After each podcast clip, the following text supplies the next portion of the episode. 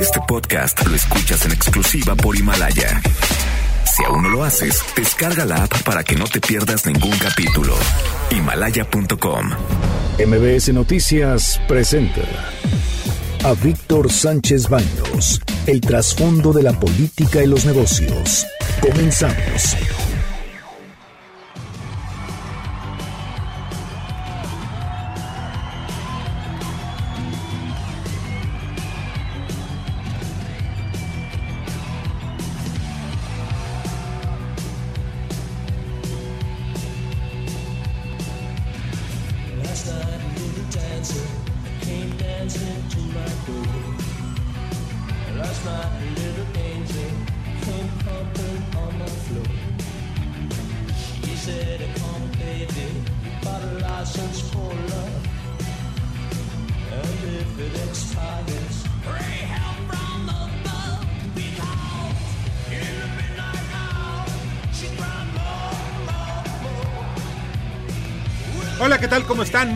Buenas noches. Les saludo con mucho afecto. Soy Víctor Sánchez Baños en MBS Radio a través de MBS Noticias en la frecuencia 102.5 de FM desde la Ciudad de México. Acompáñanos una hora para que juntos analicemos y discutamos la información de los asuntos de poder y dinero que leerás y escucharás mañana. Sintonícenos en vivo, en streaming, en mbsnoticias.com. Están conmigo Bernardo Sebastián. Muy buenas noches a todos. Carmen Delgadillo. ¿Qué tal? Buenas noches a todos. Y con mucha música. Debate. Comunícate. Comenta a Víctor Sánchez Baños en MBS. Twitter, arroba B. Sánchez Baños y arroba MBS Noticias.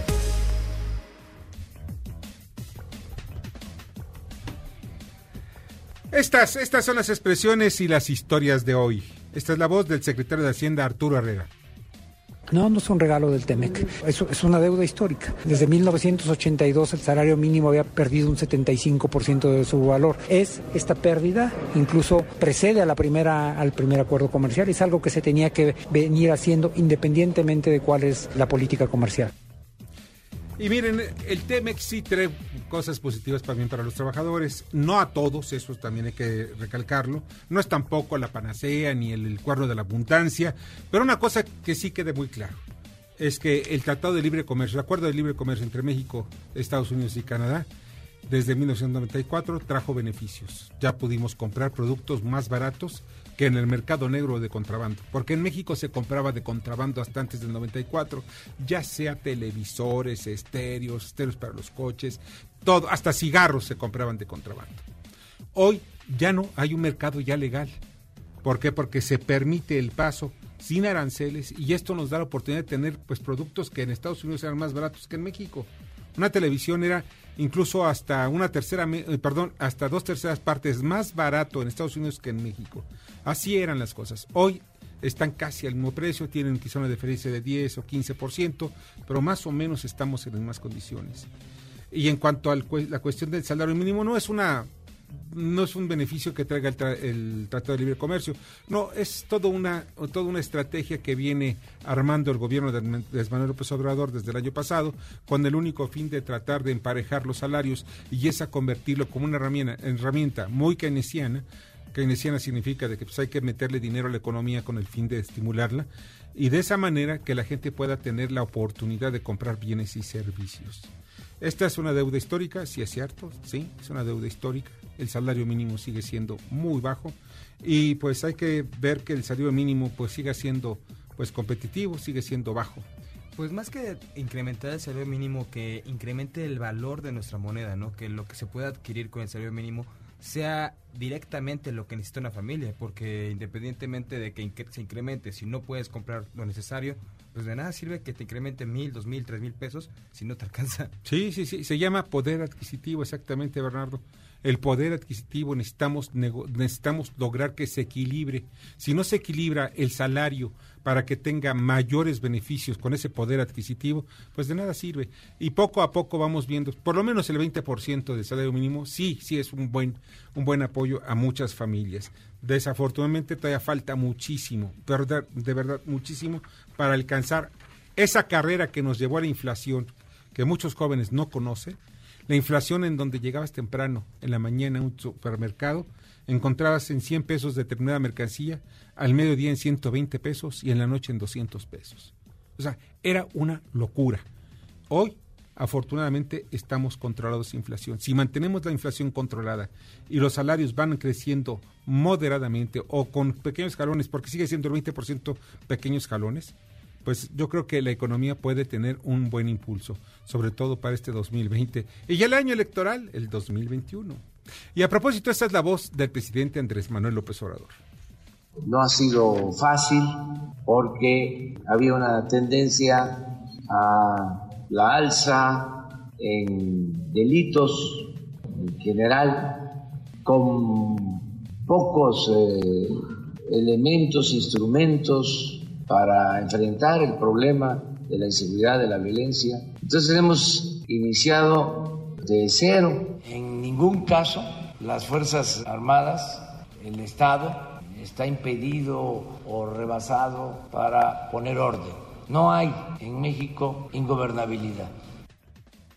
Y esto es muy importante recalcar. Son dos aspectos. Uno, el presidente López Obrador dice que en materia de seguridad iniciaron de cero.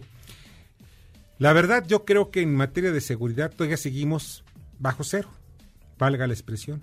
Empezamos de menos mil, ahora vamos en menos 900, sí, se ha mejorado un poquito, pero sigue aumentando el número de muertos, fíjense cómo van las cosas, sigue aumentando el número de asaltos en los camiones, aquellos asaltos o, robos que afectan precisamente a ti, que, nos, que vamos escuchando en este momento en tu automóvil o en tu transporte público, aquellos que nos escuchan desde sus casas, que alguno de sus familiares o alguna persona cercana ha recibido, ha sufrido un asalto o un robo en los últimos dos años, estamos viendo que precisamente ahí está la clave de todo.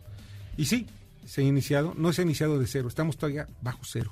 Y la situación sigue siendo muy, muy complicada. Hay que ver también que si estás combatiendo lo que es el delito, tienes que combatir primeramente la infección que tienen los cuerpos policíacos. Entonces yo creo que está peor que menos cero porque tendrían que limpiar y rehacer todo lo que ya se había hecho, toda la estructura policíaca y también generar nueva confianza en estos nuevos equipos porque la Guardia Nacional todavía no gana la confianza de la gente.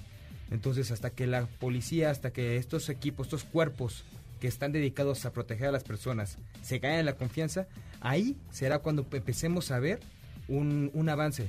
Porque independientemente de cualquier cosa, hoy si te asaltan, difícilmente te acercas a un policía. No tienes la confianza de que él te vaya a cuidar, te vaya a responder, incluso te vaya a ayudar. Eso es cierto. Mira, y qué grave es este, lo que está diciendo Bernardo, porque en México necesitamos el delito común y corriente. Ya la Guardia Nacional ya lo vemos que se enfrenta y mataron a ocho miembros de la Guardia Nacional en Irapuato en un enfrentamiento, en una emboscada. Sí, lo estamos viendo que son atacados y que están defendiendo en los delitos del fuero federal, pero hay muchos delitos del fuero común en donde desafortunadamente la gente está abandonada. Y es ahí donde tenemos que ver. Ahora, por otra parte, eh, eh, niega ingobernabilidad en México por el crimen organizado. Y eso es muy claro. O sea, el, crimen organizado tiene algunos nichos en áreas bien específicas. O sea, no se trata de que el país esté gobernado. ¿Por qué? Porque el crimen organizado esté ya sentado en las, eh, las posiciones de poder. eso es lo que tenemos que ir viendo. México no es un problema de ingobernabilidad, es un problema de impunidad y vamos viendo, dándole el nombre que corresponde. Es impunidad. Y para eso necesitamos fortalecer los cuerpos policíacos, pero no nada más a nivel federal. Y como tú dices, Bernardo, cuando tú a nivel local, cuando son los, los delitos del fuero común, te asaltan, tratas de buscar a alguien que te apoye o te ayude y los policías no lo hacen. Prefieren hacerse a un lado, ya sea por cortubernio o por miedo. Ahí sí, por miedo. Y peor en algunos casos por ignorancia, porque ellos no conocen los métodos que tienen para declarar un delito, para ir a un ministerio público. No saben cómo ayudar a la gente. Así es. También empezando por ahí. Así es. Esa es la voz del líder de Morena en la Cámara de Diputados, Mario Delgado. De esta espiral de violencia y criminalidad que desató el presidente Calderón que dura hasta nuestros días. Y lo hizo porque él era parte de un grupo delictivo. O sea, finalmente si él brindaba protección a través de, García Luna a un grupo delictivo, pues él era parte de esa banda. Entonces, Obviamente que si desde la presidencia se promueve la protección de un grupo criminal, pues el resultado es que el país está ahí en violencia. Qué grave es lo que está diciendo Mario Delgado, de verdad es bien grave, o sea, muy delicado. Ojalá y se presente ante el Ministerio Público y aporte pruebas de lo que está diciendo. Independientemente que sea Genaro García Luna o lo que sea, hay que, si hay un presidente de la República, desde la presidencia, ¿por qué le está acusando que desde Los Pinos se estaban controlando las mafias del crimen organizado? Si es esto cierto, que no sea una presión política más que se lo lleva el viento, no, no. Si es cierto, que Mario Delgado se presente ante el Ministerio Público ¿Por qué? Porque esa es su responsabilidad como miembro de esta sociedad. No puede ser nada más el, ah, ¿saben qué? Es porque me cae mal, porque está eh, eh, Felipe Calderón atrás de todo eso. No, no, no. Si está Felipe Calderón atrás de todo ello, su parte de su gabinete, que se vayan a la cárcel Felipe Calderón y parte de su gabinete. Eso es lo que, lo que tenemos que ver nosotros los mexicanos. Pero pues en fin, esta es la voz de Alfonso Durazo, secretario de Seguridad Ciudadana. Estamos en el acopio, nuestro ofrecimiento es abierto con las autoridades norteamericanas, tenemos diversos grupos de colaboración binacional con ellos y por esos conductos se irá dando el intercambio de información. También hemos hecho el ofrecimiento a la Fiscalía General de la República para aportarle cualquier cosa que estime eh, conveniente de nuestra parte. Bueno, también hay que viene Alfonso que decirles a los eh, pues autoridades de Estados Unidos, oigan, pues ahí tienen ustedes información, pasen, ¿no? Compártanla también, si es la lucha común. O sea, es una lucha tanto de mexicanos como de estadounidenses contra el crimen organizado. Compartan la información. ¿Por qué? Porque también necesitamos llevar a juicio aquí en México a quienes han ofendido a la sociedad.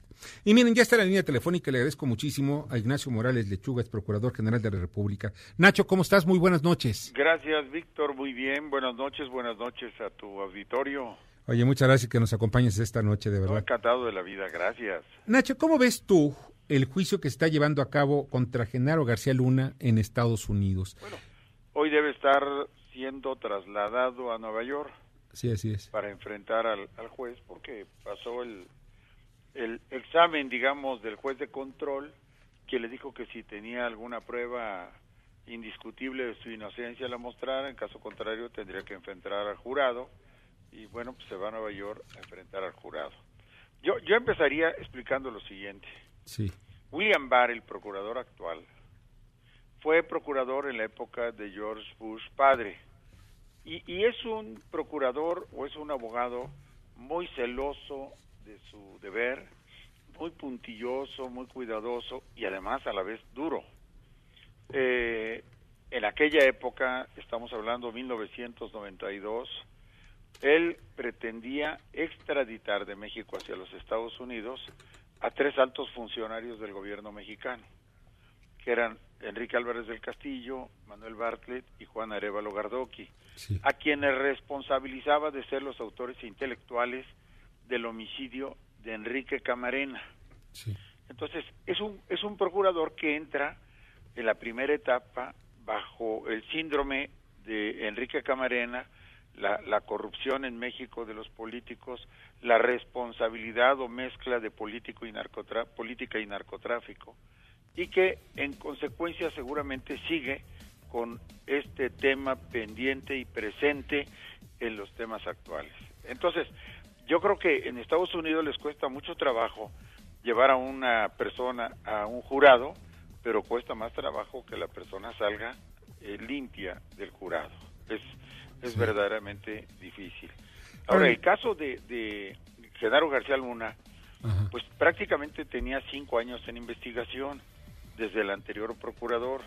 No se trata de que haya salido su nombre en el juicio contra el Chapo Guzmán, sino hay una serie de declaraciones previas obtenidas del hijo del Mayo Zambada, Vicente Zambada Niebla, de Mochomo, de El Grande, de algunas otras personas, que refieren las relaciones de los Beltrán Leiva con, con García Luna, y desde luego del cártel de Sinaloa. Bueno, los Beltrán Leiva en aquella época estaban, por decir así, alineados dentro del cártel de Sinaloa. Entonces, esta investigación ha eh, ido enlazada con los recursos que el señor García Luna, dicen, tiene en Estados Unidos y por supuesto con su historial. Y de ahí resulta, a juicio de la Fiscalía norteamericana responsabilidad por diversos delitos. Ahora bien, Nacho, ya que estamos viendo todo este panorama, ¿no habrá la posibilidad de que pues lo traten bien a García Luna? Porque también les dio mucha información, le, sirvió, le sirvió al gobierno de Estados Unidos a través de los lazos de inteligencia criminal con la DEA, con la Dirección de Seguridad Nacional, con el FBI, incluso con la CIA. Yo, creo que la, la información que en su momento debe haber entregado a las autoridades norteamericanas eran parte del proceso de cooperación binacional. O sea, no una acción exclusiva de él. Yo creo que en este momento, seguramente, sus abogados y él buscarán establecer algún convenio con la Fiscalía para aportar datos adicionales que permitan a la autoridad estadounidense continuar desmantelando el cartel de Sinaloa y los vínculos que pudiese tener con los niveles este, políticos, policiales, fiscales en México. Perfecto. Bernardo Sebastián. Buenas noches, Ignacio. Buenas noches. Oye, a mí me despierta mucho la inquietud porque si ya se le está fincando delitos en Estados Unidos y ya se le está declarando casi casi que es culpable, aunque no de tantas cosas, sino como como con coparticipación, que no sé de con quiénes, puede ser un cártel, pero no dice ni los nombres. Pero ¿por qué aquí en México, si los cárteles son mexicanos, no se le ha hecho ninguna investigación? ¿Por qué no se le ha armado una carpeta a, Genaro? Bueno, hasta donde tengo entendido, la Fiscalía General de la República también tenía avances en las investigaciones. No sé si del, del juicio del Chapo Guzmán o bien anteriores a ello, pero el fiscal general de la República declaró que él también tenía investigaciones avanzadas sobre Genaro García Luna y el licenciado Santiago Nieto dijo que tenía aseguradas las cuentas por lo pronto o intervenidas o congeladas las cuentas de Genaro García Luna en México. Todas ah. estas son medios de apremio en este momento que posiblemente lo hagan enfrentar pues un doble juicio. Ahora hay otro acá. Eh, exactamente, y pero en el juicio de Estados Unidos, ¿tú crees que lleguen a, salir más nombres de funcionarios y que pueda llegar incluso hasta el expresidente Felipe Calderón? Bueno, si tuviese algún elemento adicional, no solamente el comentario, sino alguna prueba que sea un verdadero indicio, y, y en esto, en un convenio, ellos piden una apertura total de la parte que conviene con el gobierno de los Estados Unidos, una entrega de información total ninguna mentira y ninguna reserva para el efecto de que el convenio funcione. Y esto llevaría a cualquier persona sujeta a proceso que pueda ser condenada a una reducción de la, de la pena y poder salir anticipadamente. Es decir, con cinco o seis años máximo ya están fuera, cuando son primo delincuentes, como fue el caso del Güero Palma y algunos otros este, que han estado saliendo. Bueno, pues de todos vamos a estar viendo pues cosas nuevas, precisamente todo este, este, pues sigue siendo un escándalo, ¿no? Pues bueno, cada vez que se lleva a cabo un juicio en Estados Unidos, sí. pareciera que la defensa y la fiscalía coinciden en algo, la, la gran corrupción de México. Y bajo distintas ópticas, pero lo mismo, porque la defensa siempre dice, eh, es que los, los políticos mexicanos corruptos eh, envilecieron a mi cliente, lo forzaron, lo llevaron a cometer una serie de ilícitos que de otra manera él no hubiera cometido. Él es tan solo un instrumento de, los verdaderos dueños del narcotráfico en México que no es él. Y luego la fiscalía dice, él es tan corrupto que contaminó, corrompió eh, realmente a muchísimas autoridades en México. Entonces, uno lo sitúa como corruptor para que le eleven la pena y el otro lo sitúa como medio comisivo para que le reduzcan la, pena. Pero entonces ambos coinciden en lo mismo y la verdad se vuelve un escenario eh, mediático de, de circense un poco alrededor del juicio. Pero la razón o la motivación es esta. Pues al final de cuentas es la corrupción. Sí. Oye, pues Nacho, te agradezco muchísimo que hayas estado esta noche con nosotros. ¿eh? Un abrazo, buenas noches. Que la pases muy bien. Gracias. Felicidades, muchas gracias. Buenas noches. Ignacio Morales Lechuga, doctor en Derecho, ex procurador general de la República, y pues la corrupción, ese lastre que tenemos. Pero pues vamos a ver que se quite, ¿no? Que se acabe. Vamos al resumen de información. Vuelve la Guardia Nacional a Guanajuato. La petición se hizo luego de la muerte de siete civiles y un elemento de la Guardia Nacional esta madrugada en Irapuato. Además, el gobernador dijo que no acudirá a ninguna reunión de seguridad en el estado. Emite en Estados Unidos alerta de viaje a cinco estados del país. Por la violencia en Colima, Guerrero, Tamaulipas, Michoacán y Sinaloa. Además, retiró la restricción para municipios de Durango y Nuevo León. IMEF califica del 2019 como un año perdido. Fernando López Macari explicó que hubo cero crecimiento en gran parte por la incertidumbre por la ratificación del TEMEC. El tren Maya no será otro Atenco. El procurador agrario Luis Hernández Palacios Mirón dijo que es un proyecto integral que tuvo una amplia aceptación en la consulta hecha entre habitantes. México y Siria, los países más letales para el periodismo. Reporteros Sin Fronteras emitió su balance 2019 en el que destaca que en ambas naciones hubo 10 asesinatos este año. Amonestación pública de Morena a Monreal. La Comisión de Honor y Justicia dio la razón a Martí Batres al considerar que estuvo viciado el método de elección de la mesa directiva del Senado en agosto, además de que fue ilegal, antidemocrático y perjudicial. Miren, ahora la senadora morenista propone que autoridades puedan acudir a los templos. La zacatecana María Soledad Luébano destacó que la separación del Estado y la Iglesia no impide la colaboración en áreas de beneficio social. Y nombra a Piedra Ibarra nuevos visitadores de la Comisión Nacional de Derechos Humanos. Serán José Martínez Cruz, Carlos Facio, Hilda Telles Lino, Joaquín Aguilar Méndez, Elizabeth Lara Rodríguez y Edgar Sánchez Ramírez. Recuperarán Infonavit y Sedatu viviendas abandonadas. Son 171 mil. El convenio prevé rehabilitarlas e implementar acciones de regeneración urbana. Trump alcanza su máxima popularidad. A horas de que la Cámara Baja vote el impeachment, Trump llegó a 43% de aprobación, fundamentalmente por las sólidas cifras económicas. Y Argentina anuncia medidas económicas. El presidente Alberto Fernández envió al Congreso una serie de medidas para declarar la emergencia económica, social y laboral. Incluye congelar tarifas por tres meses. Muchas gracias, Carmen. Te agradezco muchísimo. Buenas noches. Vamos a un breve corte comercial y regresamos. Escuchas a Víctor Sánchez Baños. Vamos a una pausa y continuamos. Este podcast lo escuchas en exclusiva por Himalaya. Víctor Sánchez Baños en MBS Noticias. Continuamos. Ahora vamos con el dato útil. La Secretaría de Agricultura reporta que de enero a octubre creció 46% la balanza comercial agroalimentaria. El Producto Interno Bruto Agroindustrial aumentó también 2.6%, el mayor incremento desde hace 26 años. Debate. Comunícate. Da tus opiniones a Víctor Sánchez Baños en MBS. Teléfono en cabina 5566 1025.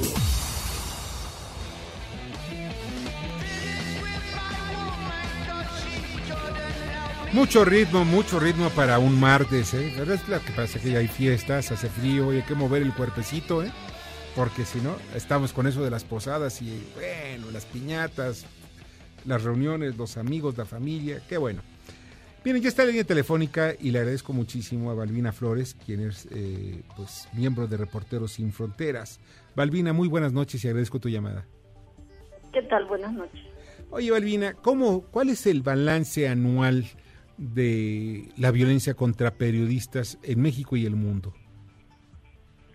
Bueno, el balance anual que, que dimos a conocer el día de hoy, eh, que ustedes pueden consultar en la página de Reporteros Sin Fronteras, pues es un balance pues que trae varias novedades. Creo que una de las primeras que se destaca en el balance es esta disminución del 44% en los ataques, en, perdón, en los asesinatos a periodistas en el mundo. Es decir, en, en este balance ahora hay 49 periodistas asesinados en el mundo. Hay que decir que de esos 49, 14 ocurrieron en América Latina y de estos 14, 10 ocurrieron en México. Estos, estos son datos, digamos, ya mm, eh, recientes, ya cerrados hasta el mes de diciembre. Sí. Entonces, estos son los datos que tenemos. Eh, hay, hay novedades, por ejemplo, el hecho de que esta franja entre eh, los asesinatos de periodistas en países en guerra y en países en paz se ha ido desdibujando totalmente. Es decir, ahora los asesinatos están ocurriendo más en, países que, que, están en paz, como México, ¿no? donde hay una cifra bastante alta, casi un periodista asesinado por mes. Bueno, y dicen que estamos en paz, pero en realidad pues hay una violencia impresionante en varias partes de la República. Así es. Oye, entonces hay también eh, persecución contra periodistas. Mencionan ustedes que hay dos, 389 quienes se encuentran detenidos y 57 están secuestrados. Así es. Oye, ¿esto en dónde se dan más estas detenciones? Me imagino que son detenciones gubernamentales y los secuestros son de algunos grupos de poder que no son obviamente el gobierno. Bueno, la verdad es que en el caso de los periodistas encarcelados, estos 389 que comentas, y que es una, además una cifra que se ha ido incrementando en el mundo, eh, ocurre principalmente en países como China, Egipto, que son, digamos, dos países que, que de años atrás han venido siendo países donde eh, una manera de controlar la información, de censurar y de de, digamos, eh, agredir a periodistas es encarcelarlos, ¿no? Hay periodistas que tienen ya tres, cuatro, cinco años de estar encarcelados. Esto es algo eh, realmente impresionante, ¿no? Es una cifra que se ha ido incrementando, pero China es uno de los países que encabeza esta lista en el mundo. Y en el caso de los países, de los periodistas que han sido secuestrados, pues hay países, obviamente siguen siendo estos países en guerra como Siria, y Afganistán, donde también los periodistas no solo son asesinados, sino también son secuestrados. Ahora, en este caso concreto de, los países como Siria y que estamos viendo países en guerra, eh, hay algunos protocolos en donde periodistas sin fronteras pues pueden pueden luchar por su liberación. ¿En cuántos han logrado efectivamente esa liberación? Bueno, de hecho en el informe se menciona, no recuerdo el nombre del periodista, pero una de las principales acciones que Reporteros Sin Fronteras realiza en estos casos son estas campañas internacionales por la libertad de periodistas, ya sea periodistas que son detenidos o periodistas que son eh, secuestrados. Hemos logrado este año, me parece que son dos los periodistas que han sido liberados, son periodistas que tenían ya ah, meses, años de estar eh, encarcelados. Entonces, esto tiene que ver mucho con una presión a nivel internacional, a todos los niveles del gobierno de estos países para que estos periodistas sean puestos en libertad, pero obviamente otras de las acciones que realizamos es precisamente el, la difusión de los asesinatos de periodistas que han sido tan impresionantes como el de Khashoggi, que es un periodista que fue asesinado y que hasta la fecha no han sido localizados sus restos, ¿no? Este es un caso emblemático de este año que causó mucho impacto a nivel internacional, pero también hay otros casos de periodistas que han sido realmente eh, espantosos y que en estos casos pues hemos eh, establecido una serie de campañas para visibilizar estos casos. Quienes somos periodistas, ¿qué podemos hacer para involucrarnos más en esta lucha por defensa de un periodista. Y el defender a un periodista no es defenderlo y hacerlo diferente al resto de los ciudadanos, es precisamente un periodista, es aquella voz, aquella voz que puede ser eh, atacada, ¿por qué? Por pensar diferente o por simplemente pues criticar al gobierno que se encuentra en turno.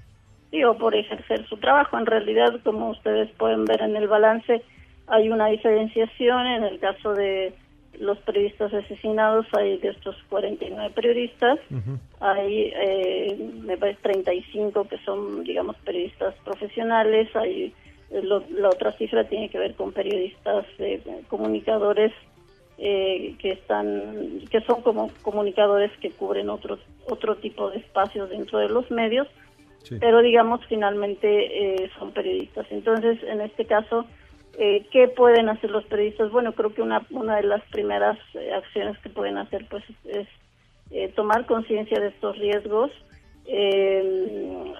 elaborar sus propios protocolos de seguridad y obviamente una de las principales acciones es pues exigir a las autoridades que investiguen los quiénes son los los quienes matan los periodistas y quiénes eh, agreden a los periodistas. Creo que en la medida en que se vaya reduciendo este nivel de impunidad en países como México, pues también se puede ir sentando un precedente de que atacar a un periodista tiene un costo alto. Eso es lo importante. Pues Balbina, te agradezco muchísimo que hayas estado con nosotros esta noche. Muchísimas gracias, buenas noches. Buenas noches, Balbina Flores, de Reporteros Sin Fronteras. Y es muy importante, no se trata de hacer diferencias ni que es más o es menos un periodista, simplemente por hacer su trabajo, y es un trabajo de riesgo. En México es un trabajo riesgoso ser periodista, en cualquier parte, sobre todo en el interior del país, en provincias donde pues hay muchos caciques, pues es importante también aumentar las las eh, sanciones, las penas contra aquellos que atacan a periodistas, que los encarcelan, los secuestran o que los matan. Eso es importante y de verdad deberíamos hacerlo. Amigos, amigas, ya saben ustedes que de, de Himalaya.com, Himalaya es un podcast que todos deberíamos tener en nuestro, nuestro teléfono celular o en nuestra computadora. Es una de las aplicaciones más importantes en el mundo, más bien es la más importante. ¿eh? Por fin está en México y no tienes que ser influencer para convertirte en un podcaster. Descarga la aplicación Himalaya, abre tu cuenta de forma gratuita y listo. Comienza a grabar y publica tu contenido. Crea tu playlist y descarga tus podcasts eh, favoritos y escúchalas cuando quieras, sin conexión y en el lugar que quieras. Encuentra todo tipo de temas como tecnología, deportes, autoayuda, finanzas, salud, música, cine, televisión, comedia, todo, todo, absolutamente aquello que te hace sentir mejor. Además, solo aquí encuentras nuestros podcasts, eso es lo más importante también. Está ETSA FM, IMBS Noticias, La Mejor FM y Globo FM. Ahora te toca a ti. Baja la aplicación para iOS y Android o visita la página himalaya.com. Y ahí está todo lo que puedes tener a tu alcance de diversión, entretenimiento e información. Y vamos al comentario que nos tiene preparado Samuel Salinas, director de Profit Markers. Víctor, buenas noches. Saludos a tu auditorio. Samuel Salinas de Profit Makers. Como ya los pronósticos nos venían anunciando, estamos a las puertas realmente de una recesión. Y bueno, ante todo esto, creo que lo más importante es compartirte algunos conceptos, algunos principios para todo el público que es empresario, para cómo sobrellevar y cómo sobresalir y cómo tener éxito en esta recesión económica que está a las puertas no solamente de México, sino de otros países en el mundo. Te compartiría cinco consejos que al auditorio que estoy seguro pueden ser de gran utilidad. El primero de ellos es ejercer un liderazgo positivo. Ahora más que nunca necesitamos empresas que tengan líderes que motiven a los, a los colaboradores, que sean conscientes de las problemáticas que se viven en casa y que, bueno, ejercen un liderazgo positivo para mantener una buena actitud. El segundo punto es diversificar productos hacia esquemas de menor precio. Esto significa el público sigue necesitando los productos que consume, pero cada vez con un menor precio porque tiene menor capacidad adquisitiva. Entonces las empresas tienen que apostar por integrar productos y servicios a menor precio que les permitan mantener su mercado. El tercer punto sería flexibilizar los esquemas de pago, permitir a los clientes a la medida que sea posible que puedan tener opciones de, pago para que sea más cómodo para ellos. Cuarto y muy importante, cuidar nuestros indicadores de prospección y venta, que las empresas no disminuyan la energía que se inyecta en prospectar, en estar con el cliente, en estar atendiéndolo para mantener ese mercado. Y por último, si tu empresa está en una situación en la que está eh, considerando despedir personal, eh, creo que sería importante dar la oportunidad de integrarse al área de ventas o al área comercial antes de perder un empleo. Entonces, estoy seguro que con estos consejos nuestras empresas podrán no solamente sobrevivir, sino también fortalecerse y ganar incluso mercado en esta recesión, que bueno, es parte normal del ciclo económico y que sin duda alguna podemos afrontar de una manera muy positiva. Escuchas a Víctor Sánchez Baños. Vamos a una pausa y continuamos. Este podcast lo escuchas en exclusiva por Himalaya. Víctor Sánchez Baños en MBS Noticias. Continuamos. Ya regresamos con el dato inútil. Los principales productos agropecuarios exportados por México durante los primeros 10 meses del año fueron cerveza, tequila, mezcal, aguacate, tomate, pescado fresco y camarón. Facebook, Instagram y LinkedIn. Víctor Sánchez Baños. Tu voz se escucha en la radio.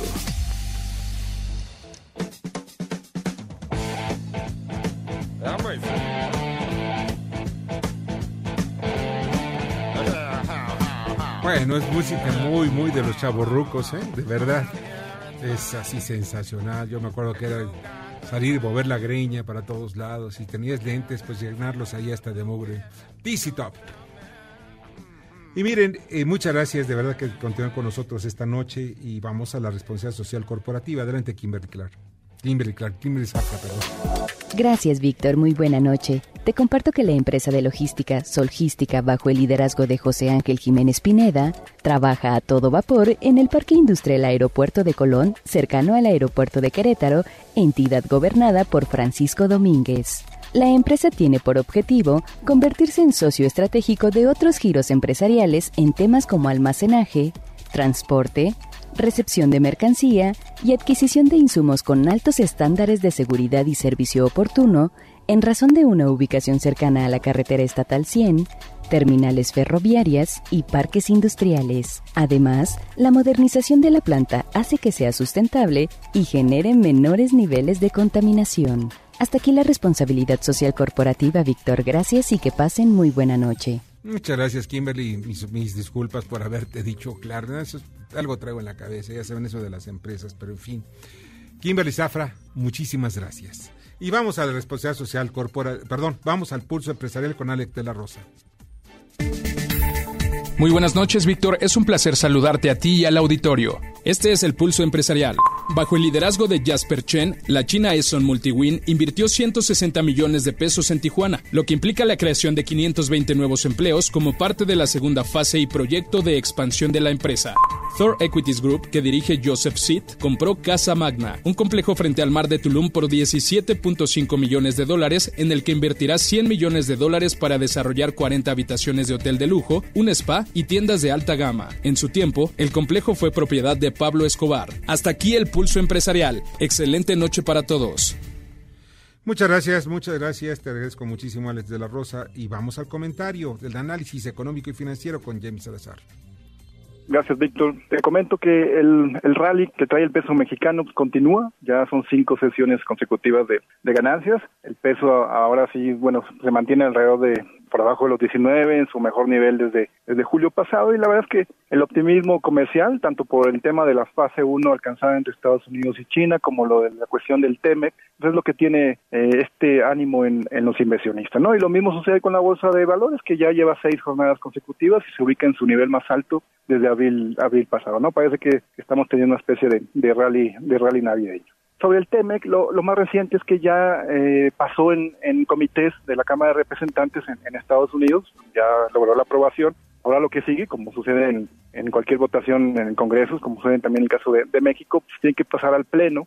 Muy probablemente vaya a suceder el jueves, entonces todo parece indicar que el primer trámite, que es la, con la Cámara de Representantes, va a quedar solventado a finales de esta semana. Ya después restaría eh, la parte de, del, del, Senado. Aquí hay un poquito más de dudas de cuándo pudiera ser, y la razón es porque los congresistas estadounidenses se han pronunciado en el sentido de que van a esperar a que termine el tema del juicio político, y ya una vez que concluya ello, con ello, pues ya una, estarían en, en disposición de, votar en el Senado eh, la ratificación del TEMEC. Y luego ya por los tiempos, estaríamos esperando que si esto se llega a dar en enero, pues quizá para marzo o abril, ya eh, entraría en vigor y sustituiría por completo al, al Telecán. Entonces, es, este tema es el que en sentido estricto trae o está incidiendo en, mayor medida con las ganancias de los mercados financieros locales. Y otro asunto que está generando un poquito ahí de, de ruido y que probablemente en los siguientes días cobre fuerza es otra vez Brexit. Y la razón es que el primer ministro Johnson, y lo hemos comentado aquí con, con tu público, Víctor, como obtuvo mayoría en el Parlamento, todo parece indicar que, que, va a poder salirse de la Unión Europea sin contratiempos. El problema es que trae prisa, entonces él dice que, que el periodo de transición, que puede ser hasta de dos años, nomás lo quiere de un año. Esto significa que para el 31 de diciembre del 2020 ya deben de haber negociado un acuerdo comercial. Y esto luce complicado porque la verdad es que un acuerdo de, de esta envergadura con, con, la Unión Europea y el Reino Unido pues muy probablemente demore más tiempo. Entonces este tema se puede convertir en un, en un foco de atención para los siguientes días y pudiera mermar o terminar mermando las, las ganancias de los, de los mercados financieros. Y adicionalmente está el tema del, juicio político contra el presidente Trump. También está avanzando en la Cámara de, Representantes. Todo parece indicar que mañana el Pleno votaría. Si votan, pues es ya en, automático que se hace un juicio y el siguiente pasos que se pasa, que continúe en el Senado. Buenas noches. Buenas noches, James. Te agradezco muchísimo, James Salazar, su análisis económico y financiero de Cibanco. Y vamos a las columnas políticas, y, perdón, políticas y financieras que leerán ustedes el día de mañana en los periódicos diarios de la Ciudad de México. José Antonio Chávez. Mañana en la columna aquí en el Congreso que se publica en el diario Ovaciones llevamos como tema que a Lili Tellis prácticamente le hacen lo que el viento a Juárez. Esto porque Morena pues mandó un ordenamiento a la bancada de Morena y a su líder Ricardo Monreal para que de inmediato la expulsaran porque no están de acuerdo en sus críticas y en su respeto a las órdenes o lineamientos que debería se dictan. La presidenta del Senado, Mónica Fernández, pues fue la primera que salió a atajar la embestida de la dirigencia nacional y le puedo adelantar que Lili Telles prácticamente se quedará en la bancada. Buenas noches, Víctor. Buenas noches, José Antonio. Adrián Trejo. Morena sigue sin encontrarle la cuadratura al círculo y de una decisión bastante, bastante cuestionable de su comisión de justicia partidista, decidió ordenar al Senado separar a la senadora Lili Telles de la bancada. ¿Qué le está pasando Morena que nada más no sabe qué hacer con los personajes que le son incómodos? De esto y más les platicamos mañana en la divisa del poder, la columna que ustedes pueden leer diariamente en el periódico 24 horas. Que tengan buenas noches. Adrián, te agradezco muchísimo. Buenas noches. Ubaldo Díaz. Víctor, buenas noches. Mañana en los bazucazos del diario La Razón hablamos de esa comisión de honestidad que demanda separar a la senadora Lili Telles del grupo parlamentario de Morena en el Senado de la República. Para ello envió una solicitud a Ricardo Monreal Ávila. Esa solicitud es una aberración y un atentado al trabajo parlamentario. La senadora además no es militante de Morena, en cambio cumple sus tareas como legisladora correctamente.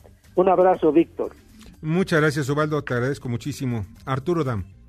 Muy buenas noches, ¿cómo están ustedes? El día de mañana en mi columna Pesos y Contrapesos en el diario La Razón, comento brevemente sobre el alza al salario mínimo, un alza sin precedentes, al menos en la historia reciente de la economía mexicana. Mañana en Pesos y Contrapesos en el diario La Razón. Muchas gracias, Arturo. Julio Brito. Víctor, muy buenas noches a ti y a tu auditorio. Fíjate que tuvimos la oportunidad de estar con Guillermo Álvarez, que es el director general de la cooperativa Cruz Azul, y nos comentaba que no tiene propiedades fuera del país, ni siquiera en tiempo compartido. Esto se debe a una columna que publicó un comunicador, Carlos Lórez de Mola, en el sentido de que Guillermo Álvarez acumulaba una riqueza de 5 mil millones de pesos, además de tener propiedades en desarrollos inmobiliarios. Estos y otros temas en nuestra columna Riesgos y Rendimientos que se publica en el periódico La Crónica de hoy. Buenas noches. Buenas noches, Julio. Francisco Rodríguez. Víctor, muy buenas noches. Te saluda Francisco Rodríguez desde el Índice Político. La columna que se publicará mañana aborda pues eh, las habladas de Andrés Manuel López Obrador y de sus principales colaboradores. Hasta ahora lo único que hemos escuchado son es habladas y no hemos visto claro.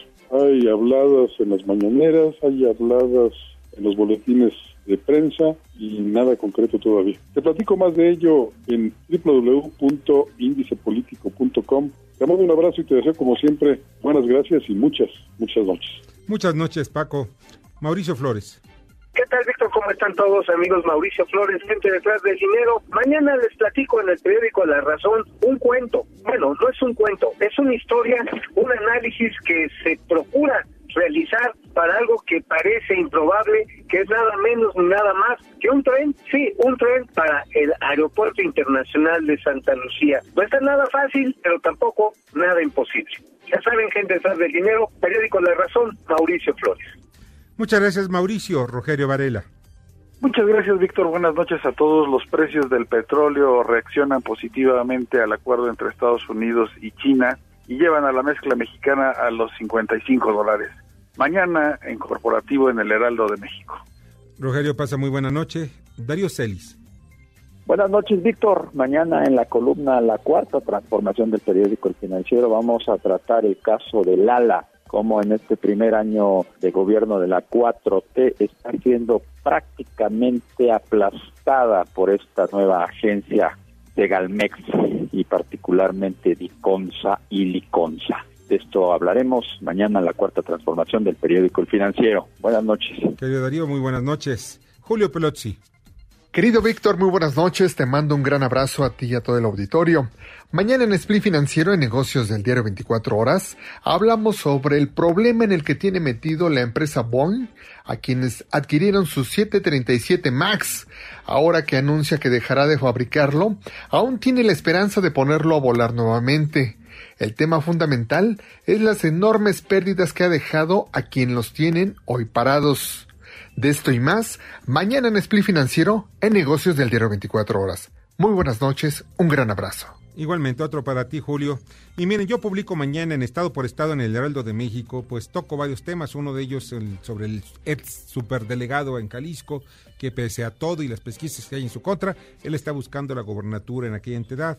Hablo sobre Jalisco, sobre la Guardia Nacional, sobre el asalto a familiares del gobernador actual, de Corral, los llevaron, y del Congreso de, de Michoacán, en donde pues tomen ustedes nota hay algo gravísimo que está pasando allá, pues también eh, embarazaron una de las eh, urnas con el fin de elegir, poner en señalamiento a una al nuevo a una presidenta de la Comisión Estatal de Derechos Humanos. Y en estado, perdón, y en Poder y Dinero en Eje Central, Diario Imagen y Cuadro Cuadratín, pues también publicamos el teléfono descompuesto del TEMEC, todos los problemas que generó la falta de una comunicación, una política y protocolos de comunicación adecuada en asuntos tan importantes en donde están los intereses de los mexicanos de por medio. Vamos a una breve pausa y regresamos. Escuchas a Víctor Sánchez Baños. Vamos a una pausa y continuamos. Este podcast lo escuchas en exclusiva por Himalaya. Víctor Sánchez Baños en MBS Noticias. Continuamos. Continuamos con el dato feo. La balanza de bienes ganaderos y apícolas ha crecido de manera constante, principalmente por el aumento de las importaciones. Entre enero y septiembre las ventas se redujeron 1.5%, con lo que el acumulado fue de 486 millones de dólares. Debate. Comunícate. Comenta a Víctor Sánchez Baños en MBS, Twitter arroba B. Sánchez Vanos y arroba MBS Noticias.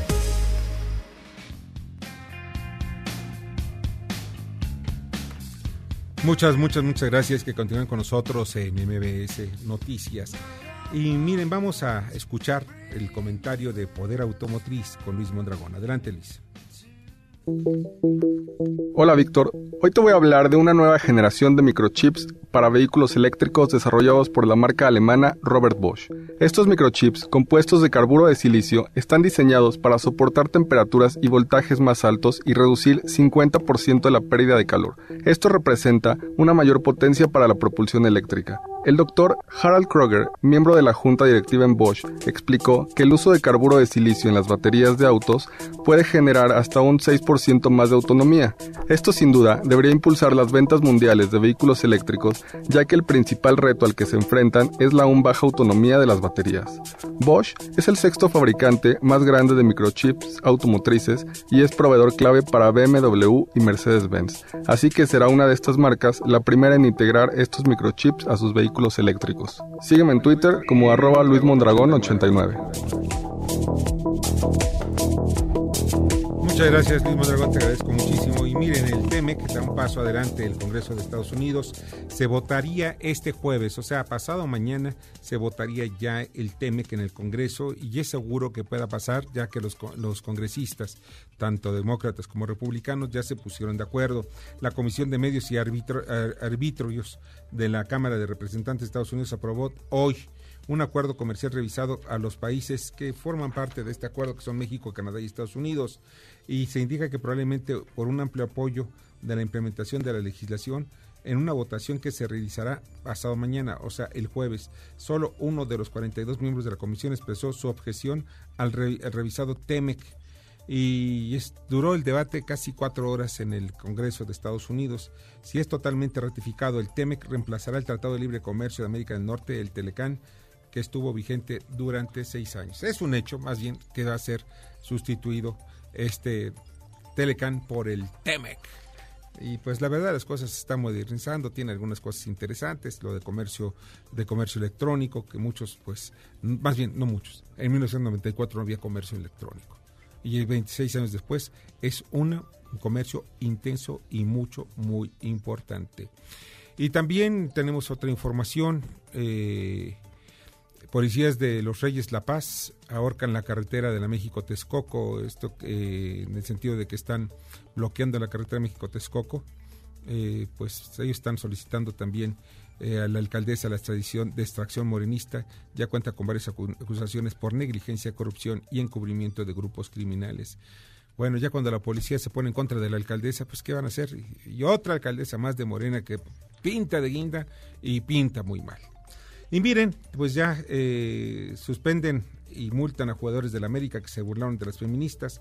Estos que hicieron ahí el código de ética de la Federación Mexicana de Fútbol ya se puso en marcha y ya los ya los, los sancionaron, los multaron. Bueno, les pegaron donde duele, ¿verdad? Que es en el bolsillo. Pero la verdad de las cosas es que debe ser otro tipo de castigos. ¿Por qué? Porque pues eso no se vale. Simplemente no se vale. Se necesita respetar lo que los demás piensan y cómo lo piensan. Si están equivocados, bueno, pues ellos será, ¿no? Pero también es importante no caer en la burla, porque estos sobre todo son aspectos muy sensibles para la sociedad mexicana. Y la agenda de mañana. La agenda de mañana, el presidente López Obrador preside mañana la 45 sesión ordinaria del Consejo Nacional de Seguridad Pública. El INE informará sobre los avances del proceso de formación de nuevos partidos, que por cierto, el Baster Gordillo ya tiene su nuevo partido y su yerno, Fernando González, será el presidente de esta nueva organización.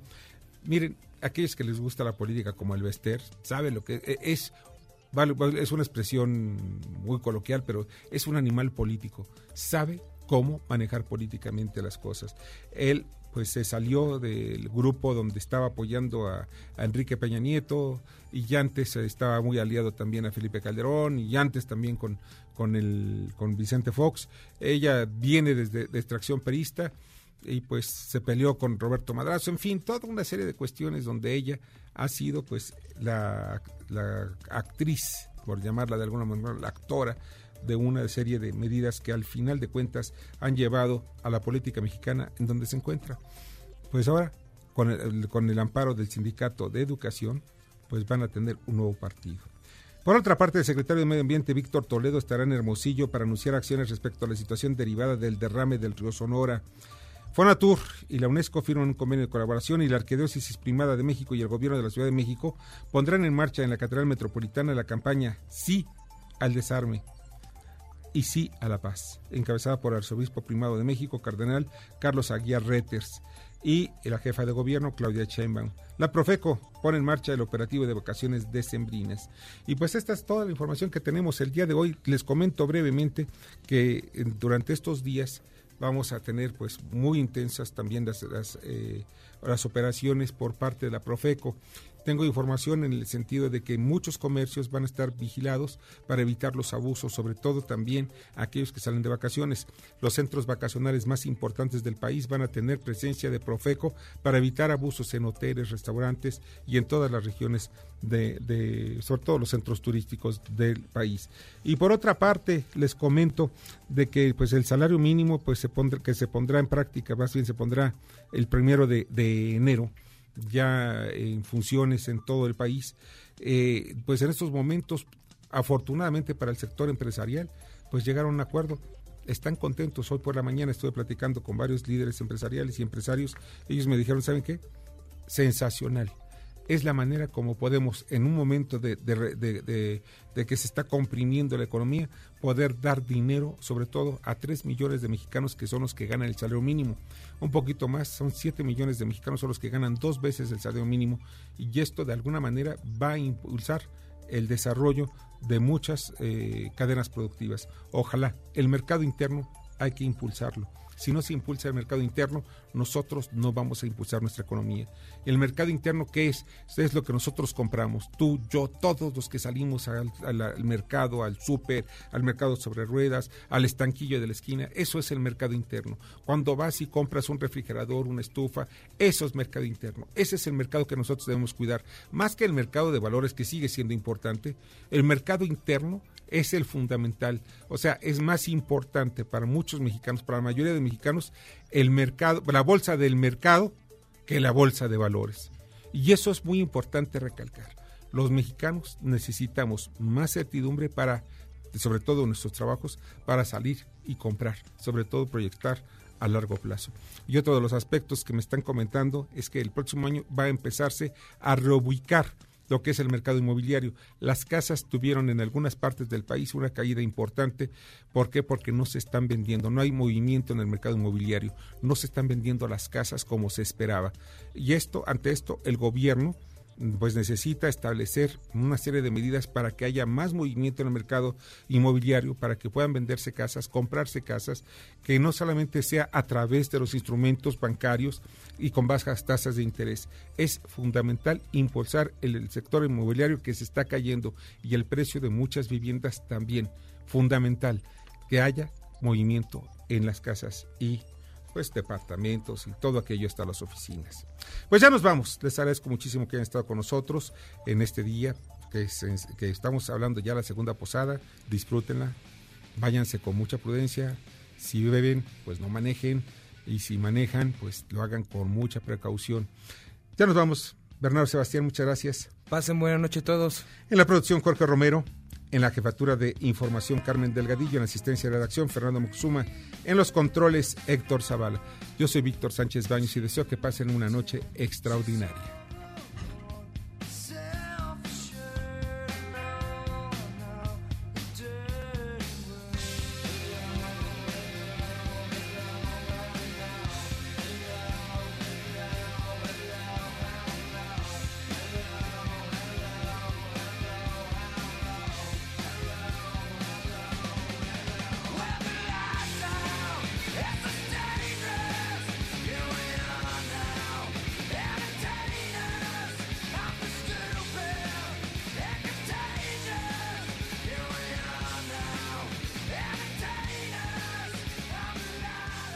Las opiniones vertidas en este programa son única y exclusivamente de estricta responsabilidad de quien las expresa.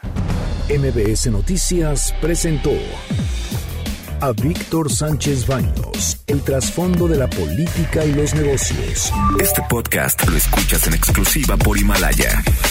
Si aún no lo haces, descarga la app para que no te pierdas ningún capítulo. Himalaya.com